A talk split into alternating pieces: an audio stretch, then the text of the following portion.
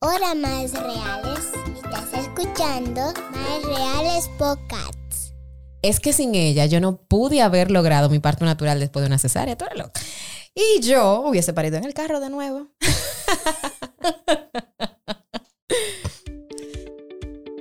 Desde lo más técnico hasta lo más simple. te aterrizamos todos los puntos de vista de una maternidad real. Yo soy Zeni Leiva, actriz, locutora, apasionada del minimalismo y madre de Amira y Gonzalito. Y yo soy Lynn Glass, madre de dos hermosos maestros, asesora de crianza con respeto y consejera de lactancia materna. Bienvenidas a Madres Reales Podcast. Sí, finalmente podemos decirlo a los cuatro vientos. ¡Vuelve Madres Reales Talks! Y vuelve presencial, señores. ¡Uy! Ah, nosotras le dijimos que estábamos calladitas, pero trabajando para ustedes en algo sumamente especial y así mismo es. Vuelve el evento más real, lindo, hermoso y realizado con muchísimo amor para todas ustedes. Será del 20 al 22 de mayo en el atrio central de Agora Mall en Santo Domingo. Yeah, y volvemos con aquellas charlas más solicitadas por ustedes, desde la etapa del embarazo hasta temas de crianza de la primera infancia y por supuesto, lo que no se queda en nuestros eventos, testimonios de madres reales que nos mostrarán esa otra cara de la moneda que a veces damos por sentado. Ay, sí, ay, sí. Y les decimos lo mejor. ¿Qué? Se lo decimos. Totalmente gratis. Señores, sin inscripciones, sin reservas, solamente debes llevar tu hermosa presencia, tu disposición y tus ganas de aprender. Además, contaremos con un área especial este año para madres emprendedoras que nos tendrán productos diseñados para ustedes, nuestras madres reales. Anota la fecha del 20 al 22 de mayo en Agora Mall. Sábado y domingo de 9 de la mañana a 6 de la tarde. Más de 10 charlas gratuitas para ustedes. Nuestro regalo de madres reales para madres reales. Ajá. Y ahora sí pasamos a nuestra querida invitada de hoy, una cara conocida en Madres Reales y nuestros hogares particulares también. Recibimos a nuestra querida Sari Méndez, ella es dula de parto certificada, que fue aclamada en las redes en estos días, eh, para que ustedes sepan. Y nosotras, como siempre, complaciendo sus peticiones de una vez, de una claro vez. que sí. Sari también será, como cada año, una de nuestras conferencistas en Madres Reales Talks y hablando precisamente sobre el tema que domina, que es el parto natural. Siempre Yes. natural. Y nos acompaña a propósito de que la semana pasada se celebró la Semana de las Dulas. Hoy hablaremos sobre el rol que desempeñan eh, las dulas y cuáles son los grandes beneficios de contar con ellas en ese momento clave de la llegada de nuestros hijos. Bienvenida, Hello. Sari.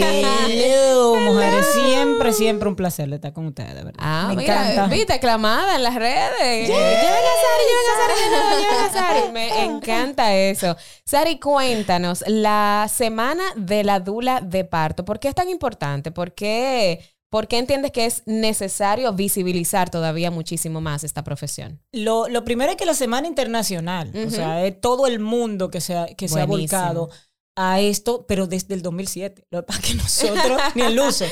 Felicidades, Eh, por cierto. gracias.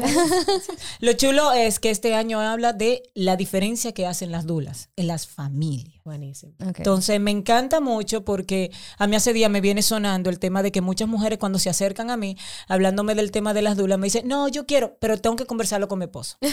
sí, sí, yo estoy convencida de tu trabajo, pero tengo que conversarlo con mi esposo. Y sabemos que es un tema económico. Entonces, el- el- lo lindo de que, de que haya sido en pro de la familia, de la diferencia, es porque yo quiero sacar, que vengan más papás a contar por qué la dula fue buena en su parto. Porque cuando hay un papá involucrado, nosotros terminamos duleando al papá. Básicamente.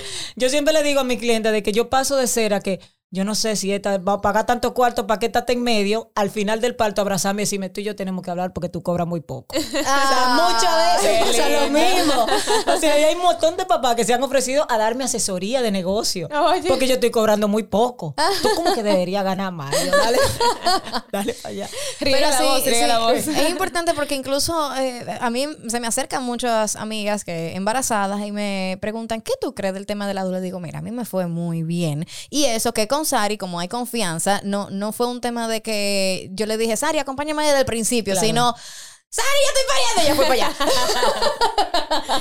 Yo tengo, mira, esa experiencia de tomar el curso, de sentirme acompañada, y más que mi caso fue parto natural después de cesárea, que tú sabes que, ¿verdad? Que aquí, bueno, si el parto natural no es lo normal, imagínate No, un no. parto natural después de cesárea. O sea, tenía todo en contra. Sí. Entonces, eh, tener a Sari llevándome de la mano, diciéndome, tú puedes, vamos a hacer estos ejercicios, es, es que una diferencia del cielo a la tierra. Incluso en una situación donde no hay riesgos, donde no hay una situación especial que tú digas, bueno, pero entonces para eso sí. No, no, para, para el parto, sea cual sea la condición, realmente la, dula eh, ayuda mucho. Pero ¿cómo es que ayuda? Y eso es lo que muchas personas no tienen claro y dicen, pero ¿para qué yo voy a contratar? Exacto. ¿Para qué yo quiero qué una dula? Exacto, una- ¿qué es eso? ¿Qué, qué va a ser esta? Como me han dicho muchas abuelitas. ¿Y esta quién es? Ay, ay, Ay, ay. te abrazo, amiga. Gracias. La importancia de la dula, o sea, este es tan trascendental el asunto a un embarazo que sean totalmente saludable, bebé saludable, mamá saludable, que todo esté en orden, que el hecho de tener una dula durante el parto reduce 50% la probabilidad de una cesárea. 40% el uso de cualquier tipo de anestésico, cualquier tipo. Wow. O sea, ya con eso yo creo que tenemos la de ganar. Ajá. 35% menor uso de pitocin, de cualquier acelerador del parto. Tenemos Ujú. tres puntos a ganar. Y sobre todo aumenta en 75% la satisfacción de la maternidad y paternidad. Ay. Y posparto también. Claro, ¿no? Posparto más tranquilo, una lactancia claro. más tranquila, o sea, todo va de la mano. Claro. Y esto es tan, tan, tan, tan más allá de lo evidente que hasta la dula necesitamos unas dulas. La du- yo usé dula. Yo fui de la que llamé a, a, a Mica llorando. Se te olvidó todo lo del libro. Micaela, yo no doy leche, Micaela. Micaela, en serio. Y yo, yo no sé, yo soy mamá, arranca para acá. Tal cual. Porque en ese momento tú eres mamá. Entonces necesitas ese apoyo. ¿Quién hace algo solo? No somos entes de trabajar solos, somos entes sociales. Entonces, si esa persona que te está acompañando, aparte de todo, tiene conocimientos, tanto de lo que es normal, como nosotros conocemos el parto al dedillo, lo que es normal, sabemos cuál de, de cualquier desviación que haya en él. O sea, es muy fácil identificar las posibles eh, riesgos que hay. Entonces viene también la pregunta, no, pero mi médico me va a acompañar todo el tiempo, mi médico va a estar ahí. Sí, pero el apoyo de tu médico no es continuo. Y a veces el primero. médico, la realidad es que puede que no esté ahí.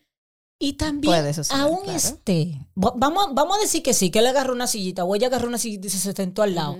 ¿A qué? Pregúntense eso. ¿A qué? Porque realmente en la universidad, y no estoy discriminando la carrera, en la universidad no los forman para asistirte de manera física y emocional durante el parto. Los forman para cuidarte clínicamente, Exacto. para que tu salud se mantenga bien, para que tu bebé esté bien clínicamente Y hablando. ojo, eso está bien y Claro, ese es su rol. Y de hecho, por eso eh, me gustaría incluso que hablaras de la diferencia de una dula y un médico, o sea, porque hay muchas personas que piensan que se solapan, que piensan que la dula también tiene intervenciones médicas, No. cuando tal vez no es así el caso. Entonces, cuéntanos un poquito, ¿cuál es esa diferencia más marcada entre tu doctor está ahí, pero tu dula está ahí, y cuáles son sus funciones? Totalmente. Eh, mira, el médico es toda la parte clínica. Que tu presión esté bien, que tus analíticas estén bien, que los latidos de tu bebé estén bien, en sentido general, clínico, toda la parte clínica. Nosotros nos encargamos del apoyo físico y emocional, ese masaje, las posiciones, esa ayuda, ese vaso de agua, eso dulcito. Bueno, el último parto yo me fui a Sparkly puro. Ojalá y lo oiga. O sea, la suerte es que mis hijos no comen dulce y yo lleno mi, mi mochila de todo lo dulce que aparezca. Cuando yo saqué eso de Sparkly, esa niña le brillaron los ojos. Ay, y yo dije, lindo. ay, no vamos a Sparkly. Taca, taca, taca. O sea, si yo no estaba ahí, una, es algo como tan tonto, pero ella lo dice, esa fue la diferencia. Claro. Sin tu Sparkly yo no lo hiciera.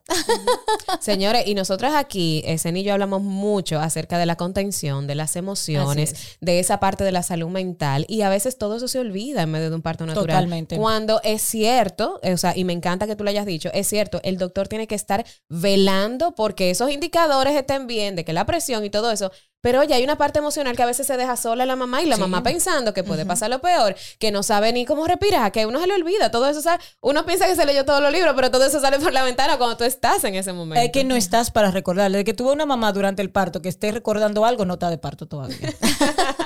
Bueno, bueno, te voy a decir una cosa, porque yo me acordé, estando en el carro, que eh, me acordé de la, la parte que yo leí que decía eh, cómo hacer cuando tú vas a París y tú estás en el carro, eh, en un Sí, taxi. porque Ceni fue la única que leyó ese capítulo del libro. Increíble. Esa- eso fue Dios que me lo mandó. y yo, y yo lo recordé y sabía cómo era que tenía que agarrar a mi muchacha y girarle un poquito la cabeza cuando tuviera, o sea, todo eso, eh, para mí fue, eso fue una locura, eh, que yo lo recordara en ese momento. Sí. Pero también eh, entra un, un aspecto muy importante que, aunque podría sonar loco, pero salió, entiendo yo, tan bien de que lo hiciera yo sola, gracias a Dios porque no hubo tampoco ningún percance clínico, ¿verdad? Porque no estaba en la clínica, pero eh, porque estaba en mi espacio. O sea, era yo conmigo. Mm, Exacto. Pero dentro de tu instinto. Pero cuando, o sea, yo no me imagino cómo yo hubiese reaccionado si en vez de estar en mi espacio, en mi momento, en mi vehículo, en mi privacidad con mi, junto con mi esposo, gracias a Dios lo video tintado, nadie vio nada, eh, hubiese estado en una clínica, Claro. que es lo normal y es lo que todo el mundo quiere, estar en una clínica bien cuidado, seguro de que no va a pasar nada, de que si hay alguna emergencia tienen con qué asistirte. Pero el, el ambiente de la clínica no es propicio tampoco para que tú te sientas Seguro, cómoda y segura. Totalmente. Es irónico, pero es la Más realidad. las personas que están a tu alrededor, que muchas de esas personas tú las viste en ese momento por primera vez Sí. y tú estás en un momento tan vulnerable que las emociones sí juegan un papel muy importante y ese acompañamiento es, es, yo diría que indispensable. Sí, y sobre todo, sobre todo la tranquilidad que pueda transmitir una dula. O sea, también es importantísimo hacer clic, es esencial hacer clic con esa persona. Por eso es que entrevistar a una dula antes de tu parto debes, es fundamental. Sí, o sea, hay que claro. entrevistar tres, cuatro dulas. Claro. Haz clic con esa persona. No todos caemos bien con todo el mundo. Claro, claro. O sea, no todo el mundo cae bien, no todos los clientes a mí me pueden caer bien de primera instancia. Así mismo con la dula tiene que ser. Porque vamos a estar en un momento demasiado vulnerable. No vamos a meter en tu casa las que trabajamos desde la casa y dulas que no trabajan desde la casa. Estamos ahí en tu intimidad, te vamos a ver desnuda. Vamos a estar en el momento que van a ser tu hijo. O sea, ya nada más con eso. Mierquina, yo creo que eso es poca gente, tiene que seleccionarse con pinza quién va a estar en ese Sí, momento. Claro. Entonces, siguiendo con el rol del médico, por decirlo así, el médico no puede perder, sin que se oiga mal, no puede perder tiempo en este tipo de cosas porque su prioridad es velar la salud. El médico no está capacitado para enseñarte a descender a un bebé, a girar a un bebé, a que si me duele la cadera, apriétame la cadera. No lo va a hacer porque no es su trabajo y ahí entramos nosotras. Ujú. A apretar cadera, a que muerdan. Ahí tengo yo dos morados en un lado Ay, de un apretón. A mí me han arrancado las aretes y feliz todo el momento porque hay que mantener la, La sonrisa, compostura. sí, la sonrisa todo momento. Y no importa lo que pase, tú feliz en el parto. Y ese es la- la- también lo que le decimos a los papás. Pero el rol de nosotros sí es eso. El rol de nosotros es desde el embarazo, explicándote que todo está bien, cómo hacer las cosas, qué ejercicio hacer para que ese bebé llegue en mejor posición posible al parto. La diferencia está, y yo creo que sería chulísimo encontrar un médico que venga a contar su experiencia y trabaja con Dula. Porque Me aquí hay médicos. me encantaría. Aquí hay médicos que yo le he dicho, vamos a ver, yo creo que el honorario vamos a tener que repartirnoslo. claro, porque hay médicos que ya me han llamado a mí por teléfono estando en la casa. Mana, cualquier cosa me llama. Pero eso sería, eso es chulísimo. Chulísimo, yo me y siento súper honrada. Ojalá y esa fuera la cultura, porque nosotras que estamos abogando por, de, por bajar y, y- y que descienda esa tasa tan alta de cesáreas que tenemos en República Dominicana, desde donde se realiza este podcast y donde nosotras tres vivimos, óyeme, qué lindo sería que un doctor que tal vez no puede estar físicamente en todo momento con, con esa persona, tenga un ayudante, tenga una dula que le vaya diciendo que todo esté bien, tal vez una persona enfocándose en la parte médica, otra persona en, en la parte emocional, y que el doctor pueda seguir consultando, porque sabemos que hay un tema aquí, o sea, en República Dominicana, sí. con ese tema del tiempo. Entonces, óyeme, que se alíe con las dulas para que, para que consiga Claro. ayuda. Pero no puede contratarla. Es ¿Eh? diferente. No puede. Un médico No, no, no puede, debería contratar una dula porque ahí entran los conflictos de intereses. O sea, tiene que ser libre albedrío. Pero, pero sí, inclusive ya hay médicos que me encanta el cambio que ha habido. De que me hablan después que conversan con la mamá y me dice, ese bebé está alto, encárgate. Ah. Y yo me quedo como que, ok, me echaste al medio, tengo que resolver porque es una presión a nosotras, pero me encanta la confianza. Claro. Porque me está diciendo, yo sé que tú puedes hacerlo. Sí. Dame una manito ahí. Me voy, cualquier cosa me llaman. Buenísimo. Porque sabe que están dejando en buenas manos a una persona que cualquier eventualidad que no me ha pasado, no emergencia, sino, bueno, me pasó una emergencia así. Es que va a decir, mierda, doctor, venga, que aquí hay algo. Claro, claro. Qué Que se relación tan bonita. Si Claro. fuera así, que, que incluso hasta el mismo doctor, viendo esos beneficios que son para él también, Claro que sí. eh, para su trabajo, conchale, que hasta el mismo doctor le diga, tú sabes que recomienda. Claro. Exacto. Y muchas madres piensan, eh, no, no, no, yo no voy a contratar una dula porque yo tengo a mi esposo. Sí, a mi mamá, a mi suegra, que A van a estar ahí, amiga. a mi mejor amiga, a mi hermana. Eh, elabora. Elabora. ¿Por qué tal vez esas no son las personas más indicadas para estar ahí, para darte ese apoyo emocional? Que no es que no estén o que no te lo den, pero ¿por qué la dula tiene un rol aparte de tal vez mantenerse más centrada, de tener ese conocimiento, de ayudarte mucho mejor? Mira, mencionaste varias figuras que tienen emocionalmente roles totalmente diferentes. Ujú, Ok. Los hombres, la natu- por naturaleza, su asunto es resolver. Esa es la naturaleza del hombre. Yo voy a resolver y durante el parto no hay nada que ellos puedan resolver. Y eso genera mucho estrés en el hombre. Mucho. Entonces, el hecho de tener una dula, ellos dicen, ay, pues yo me puedo relajar porque cualquier cosa esta sabe. Y, y relajan y disfrutan el momento. Que también lo están viviendo. Claro, y es Claro. su parto, Es su, su bebé, su bebé, igualito. claro. ¿Qué sucede con las abuelitas, con las mamás de las que están pariendo? Es un tema grande con las abuelitas. yo nada más les digo, y cuando voy a las entrevistas, que me dicen, ay, mi mamá va a estar. Y yo, cuando se va la mamá, le digo, Ajá, ¿tú ponte tú en el rol de tu mamá. ¿Tú quieres ver a tu hija en esa situación? Sí, porque, Porque toda que- mamá quiere evitar sufrimiento. y- Exacto. Entonces momento. empiezan de, ay, hija, tú lo estás pasando mal. Ah, y de que llegan seis horas, cinco horas, doctor, yo entiendo que usted entonces empiezan a minimizar el protagonismo de su hija. Y empiezan a, ¿cómo se llama eso? Infantilizar, sí. Sí, sí. Exacto. Eh, y a tratar de, totalmente lo opacan. Son las que hablan con el médico, son las que dan el frente, entonces realmente no dejan que disfrute el proceso. Y, y es una reacción normal de Y la comienzan a crear No estamos diciendo que, que estén Claro. mal, sino que no es precisamente la persona más indicada para ese tipo No, de como acompañamiento. Bueno, mi, nosotros- mi- mi mamá vio el Claro. parto por video. Y ella estaba sufriendo viéndolo. Claro. o sea, ella tenía una cara de, ay, pobrecita. No, porque que- el dolor y la cosa. Óyeme, es lo que te digo. Tú como mamá no quieres ver a tu hija sufriendo, pero también es, eh, yo siento que también es contraproducente porque tú le estás enviando ese mensaje a tu hija de que su cuerpo no es suficiente, de que ella no puede. Y una hija, ¿qué va a hacer? Una hija, ¿qué va a hacer? Cuando la, tu voz segura es tu mamá, tú vas a desconfiar porque tú vas a decir, si mami está diciendo eso, es verdad, Eso tal es. vez yo no puedo. Y pasa, Entonces- pasa con los esposos también. O sea, yo he visto partos que se han arreglado gracias a una voz de un marido y se han dañado por una voz de un marido.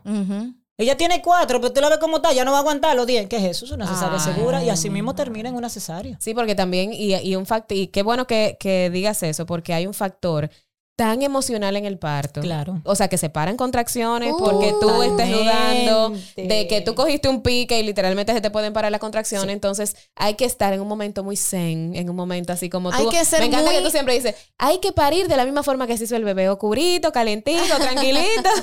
Tranquilo. Y hay que bien. ser muy egoísta. En ese momento tú no estás para pensar en más nadie, de verdad. Eso es tu momento. Si tú quieres sacar de allí a, a- a Juan de los Palotes, a, a la suegra, a quien sea, es, es tu derecho. y no lo, sí, y para eso también ayuda mucho la dula. No tienes que decirlo tú.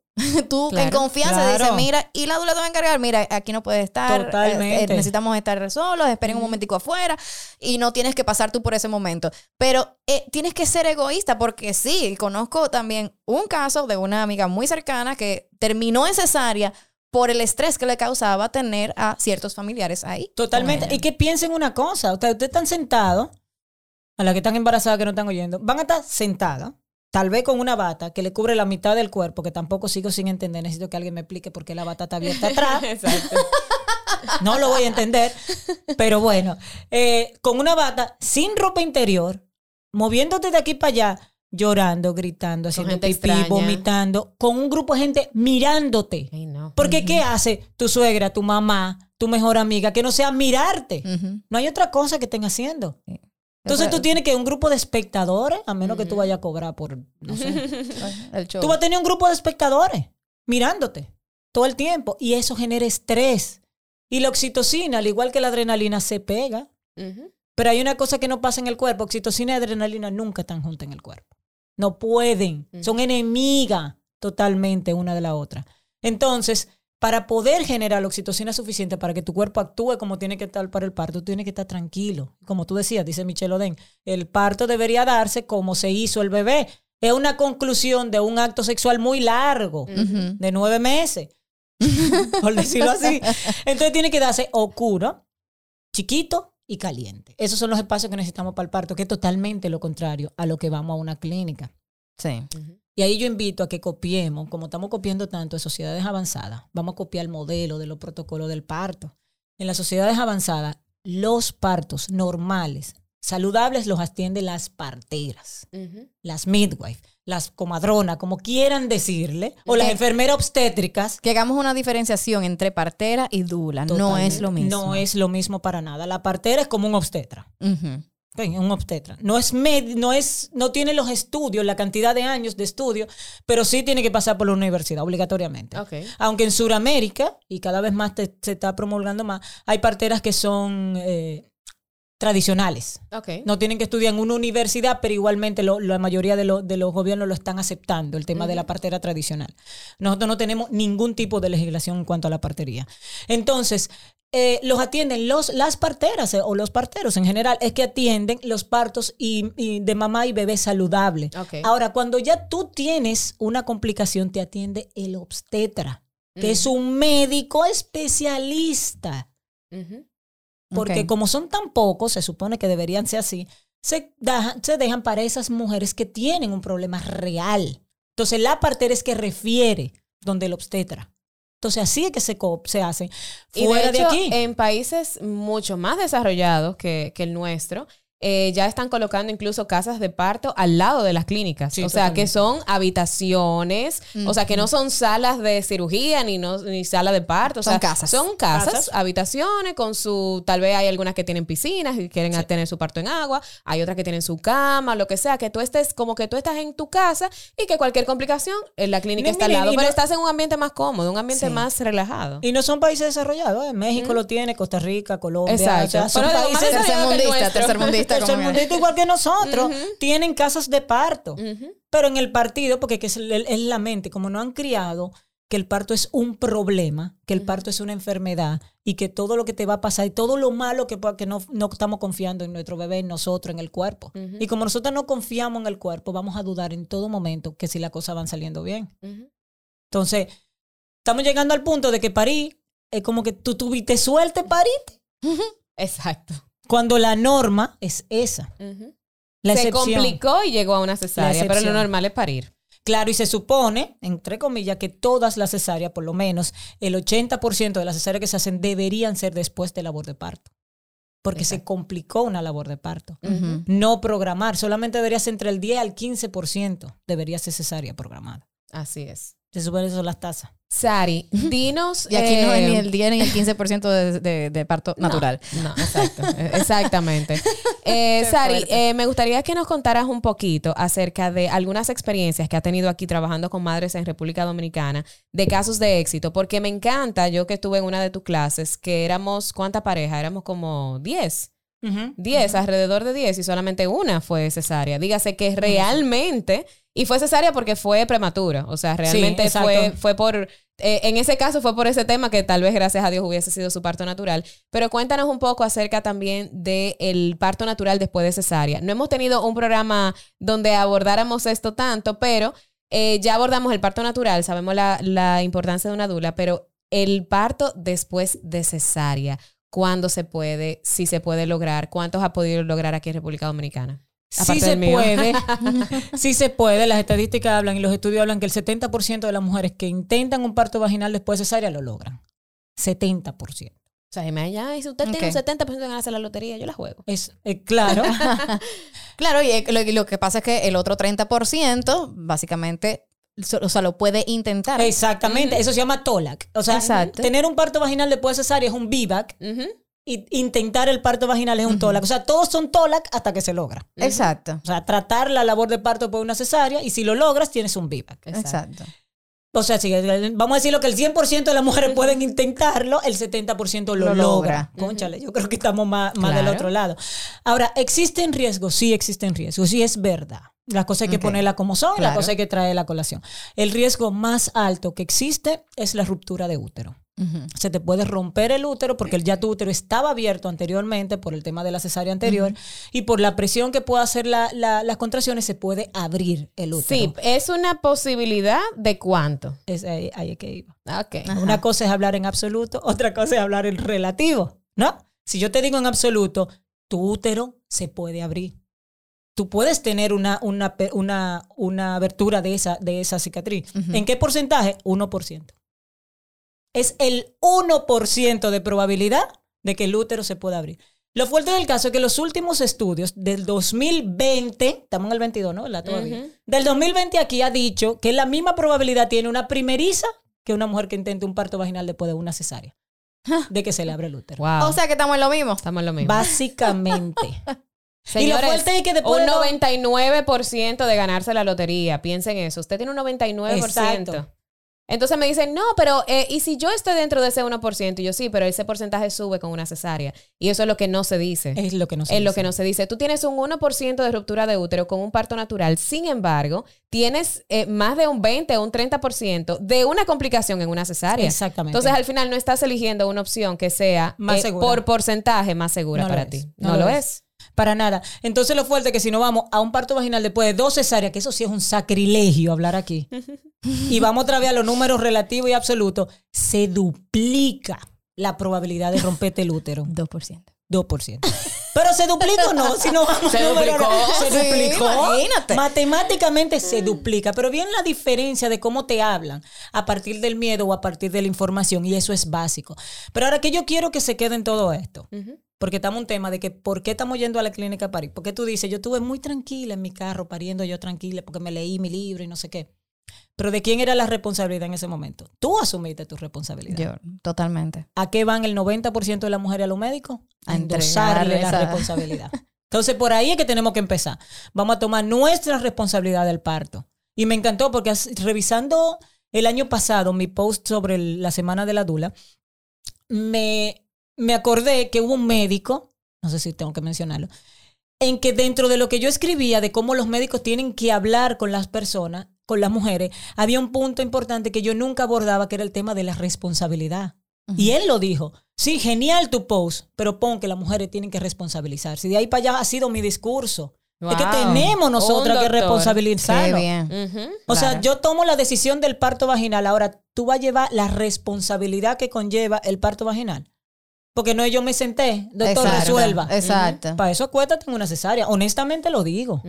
Si tú no tienes la responsabilidad que conlleva, ¿qué conlleva esa responsabilidad? Hacer tus ejercicios, mantenerte saludable, ir a tu chequeo está de más, beberte tu prenatal, estar pendiente a muchas cosas, Y coger ahí tu entra, clase. ahí exacto, ahí, ahí entra también la, la dula, que desde mucho antes tú te estás preparando. Tú te, Totalmente. te preparas a lo que vas de manera natural, pero te preparas, tú te- debes tener esa información en tu cabeza. Mira, debe estar ahí. y yo por eso me encanta decirlo, no porque yo me considero una superhéroe, no porque yo me considero una supermujer, no porque yo me considere muy diferente a ninguna otra, ni porque haya tenido cesárea y luego un parto natural y ahora yo soy la más. No, es porque yo tuve las dos experiencias. Una, sin nada de información. Dígase, yo no me leí nada del parto. O sea, yo me leí todo lo que venía después. Yo, yo me leí de lactancia, yo me leí de- del posparto, de- yo me leí todo eso. Pero del parto, yo no me leí nada porque para mí eso era muy natural. Y yo iba a llegar, yo iba a parir mi muchacho. Como que yo, para mí eso era como la menstruación, como que no era la gran cosa. Y luego, no pasó, cesárea, obviamente, toda la dificultad del mundo me la pusieron en China. Y luego yo llegué a mi parto natural con muchas cosas en contra, con casi un país entero en contra que no creía en eso, con Sari en el oído, con mis cursos, con mis ejercicios, mi yoga de, de mi piscina, con mis inmersiones, con absolutamente todo lo que yo podía hacer para que eso sucediera. Claro. Yo no llegué, bueno, yo, nada, vamos a intentar el parto, nada, vamos a intentarlo. No, eso fue con mucha conciencia, con mucha información y de tener esas dos experiencias, yo le digo, la dula hace la diferencia. Hace la diferencia, porque ¿cuántas veces yo no quise tirar la toalla? ¿Cuántas veces? Señores, yo parí el primero con 36, la- el segundo con 40 semanas y 3 días, y ustedes no se imaginan todos los comentarios. Bueno, ya yo lo he dicho varias veces, pero todo yo lo tenía en contra. Y que no, y que mañana la cesárea, y que no, que esto no, que esto no va a suceder. Entonces, señores, no solamente es que la dula te ayuda a desarrollar esa autoestima, porque hay veces que uno duda y uno dice, ya yo no Sí, puedo. Claro. No, y yo el hice miedo, todo lo que el miedo cierra y el miedo, El miedo y el miedo viene también por la falta de información. Bueno, y Sari Totalmente. sabe que hubo una, una, un momento en, en medio del parto que a mí se me pararon las contracciones Sí, sí, por no, un factor yo sé. emocional. Sí, yo. Entonces, todo lo que ella está diciendo, yo, o sea, nosotras nos atrevemos a hablarlo aquí, claro y pelado, porque ambas, Zen y yo, lo vivimos, porque lo vivimos. Y queremos también que ustedes lo vivan, porque es que la diferencia del cielo a la tierra, tú tienes tu muchachito ahí en tu pecho, así calientico. Eso es demasiado rico. Pero volviendo al tema del, de la, porque a veces creemos que la dula solamente es el parto. Que yo va a aparecer ese día como que, ¡fua! Llegué. No. es que estamos desde el embarazo y hay cosas que a ti te da penita, vergüenza, miedo con tu médico, no tienes la confianza de hablar. O sea, la cantidad de papeles de baño que a mí me mandan, mira, me salió esto. No, nada, eso no es nada. O comunícaselo a tu ¿Cuántos tapones médico. mucosos tú tienes guardado? Yo se lo digo a, a los muchachos, tengo muchos amigos eh, hombres, porque me gusta más bregar con, no sé, qué raro, me gusta más tener amigos hombres. Y yo le digo, apuesto que yo tengo más parte femenina que ustedes. Todo, o sea, es que a veces no hay confianza y porque tal, no se ha entablado una relación, tal vez no es la relación que tú tienes que tener con tu médico, la relación como que con la dula es más de camaradería, es más de que, mana, mira, me salió esto, mana, mira, tengo esto, ¿qué tú crees esto? No, ve al médico, avísale a tu médico, no, no te apures, estate tranquila, o vamos a esperar un chin y vamos a ver qué pasa. O sea, a veces soy yo que tengo que decirle, mira, avísale a tu médico, o sea, no te quedes con esta, llama a tu médico, vamos a esperar que tu médico te avise. No, y qué bueno que tú lo dices porque a veces piensan que las dulas y los médicos como que una cosa y una tensión. No, la dula está para ayudar, no está para, para decirte que no vayas, que no consultes. No, ustedes, ustedes son conscientes y dicen, no, esto no, hasta aquí llego yo y esto lo trata el médico. Exactamente, porque me- yo no soy médico. O sea, no tengo el expertise que tiene ningún médico. Sin embargo, también, va- si nos vamos del lado médico, nosotras conocemos el parto desde afuera. Del parto normal y natural yo lo conozco desde afuera. Yo he hecho competencia con médicos. ¿A que tiene tanto? Que sí que tiene tanto. Mírala. Yo con ver una mamá, por experiencia, ya sé cuánto tiene, cuántos centímetros tiene. Y hay médicos que me han, no han usado para eso. Hay médicos que yo llegando a una clínica con una mamá que yo sé que está a punto de parir, me ha preguntado, ¿qué tú crees? Y yo, está pariendo y no parió porque tiene la bolsa Tú no íntegra. tuviste que hacerme ningún tacto para tú decirme tú tienes 8 centímetros, 9 centímetros, ¿te acuerdas? Hay. Yo simplemente dije, ay, tengo como náusea. Ya, ya, estamos, ya estamos acercándonos, estamos ready. Tenemos ocho. O sea, igual que cuando te pusieron mamá puja, ella, ella no va a parir hasta que Eri no llegue. Manso todo el mundo. Tal igual cual. que yo estoy convencidísima que Ceni no parió el segundo porque iba adelante. Segu- Mira como que me llamo Sari. Ese Mira- segundo no se parió porque ya no iba atrás. A- Amira, ah, yo estaba adelante con Amira. Con Amira tú estabas adelante. Fue adelante. Ah, sí, fue adelante. Sí, pero se reclinó el asiento. Exacto, ¿verdad? sí, Sí, sí, sí. pero como yo estaba contigo en el segundo. No, no se dio porque tú me estabas en ese momento acompañando y me dijiste cómo respirar y que abriera la boca y que yo qué, me dio los tips porque yo iba ya a pujar y yo estaba en eso. Y de hecho, eh, di No, mi pujadita. o sea, ya yo estaba pujando, pero ella me daba los trucos como para poder dilatar un poquito ese proceso porque para afuera que iba. O sea, gracias a Dios fue en la madrugada que no había tránsito en ese momento, había toque de queda, Sí. se había justo levantado el toque de queda porque la- eran las 5 de la mañana, pero no habían todavía eh, No, estaba, carro. estaba, estaba cómodo. el Llegamos en tránsito. cinco minutos a la clínica. Diez Y a- minutos después estaba Gonzalito afuera. Y O con sea que- eso, y lo chulo es, eh, sí, Gonzalito y mi prueba de COVID. Ay, ay, ay, ay, ay. ese día. Pero algo importante, ahí es un punto importante que tú, que tú estás marcando. Algo que nosotras hacemos es escuchar a la mamá en todo el, el proceso del embarazo. Y algo que yo sé y, me, y, me- y siempre me quedó, que todavía no entiendo por qué, Ceni me decía, yo no quiero parir en el carro, yo no quiero volver a parir en el carro, yo no quiero volver a parir en el carro. Y yo, cuando yo vi la situación, yo dije, mierda, va a parir en el carro.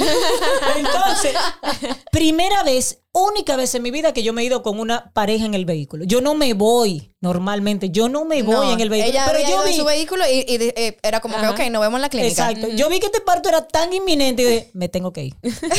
Porque para mí, para mí paría. Pa- de verdad, para mí paría en el carro. Oye, me hubiese sido un récord, dos. en el carro. Ni buscado. Menos mal que no. porque Pero eso hacemos, o sea, tratamos de escuchar qué tú quieres que pase en el parto. Y a veces encontrarán, si tú le si tú le dices a tu médico que tú quieres bombillito de Navidad, lo encontrarás muy banal.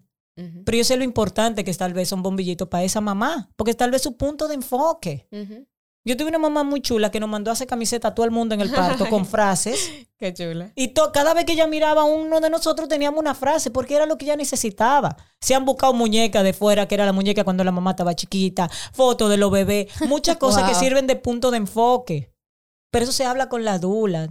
A veces el marido tiene otra cosa. Entonces nosotros nos encargamos de esos detallitos, así como los wedding planner, aunque tal vez estemos banalizando No, muy- pero, pero está bien, está bien. Para, para comparar, para comparar. para comparar. Más o menos eso, porque nos sentamos conversando, conversamos dos, tres, cuatro visitas, llamada por teléfono, es innumerable la cantidad de WhatsApp. O sea, es que todo lo que Pero tú sabes qué, sí te voy a tomar la palabra con la comparación. A mí me encantan las comparaciones. Quienes ven mi reel saben que yo comparo absolutamente todo porque siento que la gente entiende mejor o yo entiendo mejor. Pero la gente, tú sabes la gente lo que paga por un wedding planner. Sí. Para una cosa de un día. El parto, el parto de un día, Ajá. sí. Y el matrimonio toda la vida y todo lo que tú quieras. Pero Hay un la estudio. cantidad de detalles Hay un estudio ya. para una boda. O sea, señor, ¿y por qué tú no harías eso para conocer al amor de tu vida? Porque ese verdadero amor, sí, que queremos a nuestros esposos y los amamos y todo lo que tú quieras, Sí. pero ese, el que tiene hijos, ¿sabes? El, el- ese verdadero amor, esas citas ciegas, ¿por qué no planificarla con ese mismo cariño, con ese mismo nivel de detalle? Y me matan la- la- las demás madres, y nosotras tenemos varones. Cuando es varón es que el asunto es grande. Dios mío, señor. Yo no lo entendía. Ahora lo entiendo. Se nos cae la baba. Pero entonces hay un estudio diciéndote, hay un estudio que habla de eh, que de Estados Unidos, cuánto duran las mujeres americanas planeando la boda versus planeando eh, su, su na- el nacimiento Su de su bebé. Son 526 horas en promedio que se dura planeando la boda. Wow. 12 horas para el bebé. Wow. Wow. No, pero qué bueno, a mí me encantan las comparaciones, me encanta, porque mucha gente dice, pero ¿para qué? ¿Pero para qué planificar tanto? Eso es algo de un momento, una cosa. Señores, las secuelas, eso, está, eso de eso También. también hay Ah, sí, estudios, hay sí. estadísticas, las secuelas de lo que sucede en, en el momento de tu parto, de tu cesárea, ya sea la forma que sea. Y ojo, porque siempre lo tenemos que destacar, porque siempre nos atacan.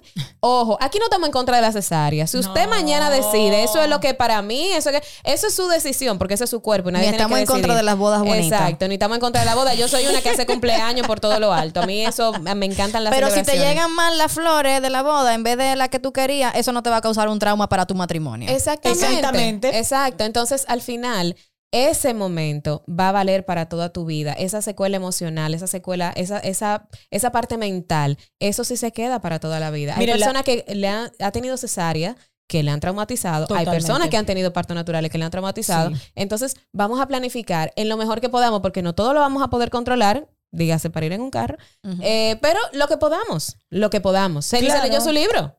Sí. Ceni se leyó su libro y supo qué hacer. Pero esto hay Y que curso conversarlo. también. Y tomaste tu curso. Esto hay que conversarlo desde antes también, porque estamos hablando con el médico del parto a las 39 semanas. Ujú. Tú no puedes hablar de un parto a las 39, porque no hay forma de planificar nada, no hay forma de conversar, no hay forma ni siquiera de ir a la clínica a ver. Entonces, no, y hay doctores incluso que te dicen, cuando tú le empiezas a hablar como del tema del partido, dices, no, mija, pero todavía es muy pronto para hablar de eso.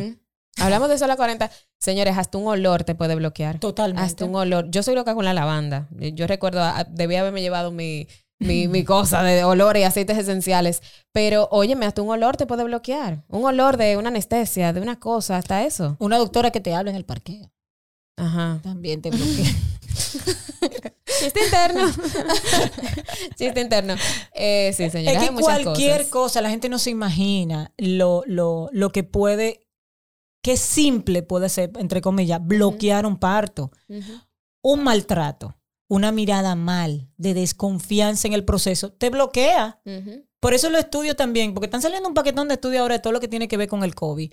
¿Cómo ha subido? ¿Cómo subió? La tasa de cesárea, la mortalidad y la depresión posparto. Porque las mujeres estaban pariendo solas. Entonces imagínate tú sola, a expensa de todo el proceso médico, de todo lo que pueda pasar, que mira, yo tengo, yo he tenido todavía, bueno, de COVID, sí, recién empezando el COVID, tengo mamás que todavía están lidiando con depresión. Y parieron, porque también creemos que el parto vaginal es el, el gol. No, hay muchas No, cosas. claro. No es, no es lo, no es que pariste, es cómo pasó el proceso. Entonces eso también hay que verlo. Claro. Entonces a veces se prefiere, y hay cesáreas que se han dado lindísimas, que no te dejan secuelas emocionales. Entonces eso también es muy importante, cuidarnos la salud mental. Ujú. Sobre todo porque somos nosotros las cuidadoras principales de nuestro bebé. Entonces si emocionalmente no estamos bien, poco podemos darle al otro. Y aquí me entra una pregunta, ya que mencionaste de cesáreas lindísimas. Si de- por X o Y tiene que ser o, la, o decidieron que quería hacer una cesárea programada, ¿también la dula entra ahí en ese Sí, proceso? totalmente. También yo he tenido acompañamiento a- Súper a- importante, a- qué buena a pregunta. cesáreas.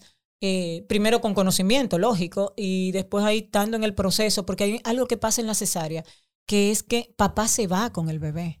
Y esas horas, desde que nos sacan al bebé a que estamos nosotros, son interminables. Entonces, la dula está contigo acompañándote en ese momento, porque la dula trabajamos para la mamá. Que también la gente tiene que ver eso. Nosotros decimos que trabajamos del ombligo para arriba. Toda esa otra parte del, el del médico. Entonces nosotros estamos con esa contención emocional durante la cesárea también, que es importante. El primer pegado del bebé, la primera lactancia que se da cuando llegan a la habitación, todo eso, o sea, y cualquier cosa que necesiten. O sea, yo soy, yo he ido a buscar comida de Wendy después de un parto, he ido a llevar a una mamá, he buscado tal cosa, o sea, hasta para todo eso. En, en Estados Unidos las dulas posparto principalmente se contratan para mudarse en la casa. Sí, sí, es verdad. Y, va, y de hecho eso es bueno porque en otros países eso, eso ni siquiera se pregunta. O sea, las No, no se asesoras de lactancia, las dulas posparto, o sea, son como parte, como que Sí, están ahí sí. y van y te dan seguimiento y, y- y te, y te siguen a la casa. O sea, que es, es algo que ojalá, ojalá pudiéramos copiar aquí. Que esto no tenga que ser como invasivo, que esto no tenga que hablarse tanto. O sea, que Ni un esto sea- pulso, estamos echando un Exacto, estamos pulso. echando un pulso. Tratando ya. de convencer Como que a... cansa Ajá, ya. Claro. Pero inclusive en Nueva York lo que hicieron el año antepasado fue que la, metieron el servicio de dula dentro de los seguros. Ujú. La mayoría de seguros está cubriendo porque se dieron cuenta la importancia de que cuando esas mujeres vienen acompañadas de una dula. Para el sistema médico se dio cuenta de eso. Y por eso, para bajar una, una forma de cómo bajar también la cantidad de cesáreas, lo hicieron. Walmart lo publicó, creo que fue a principio de año, también están cubriendo dos mil dólares para pagar la dula.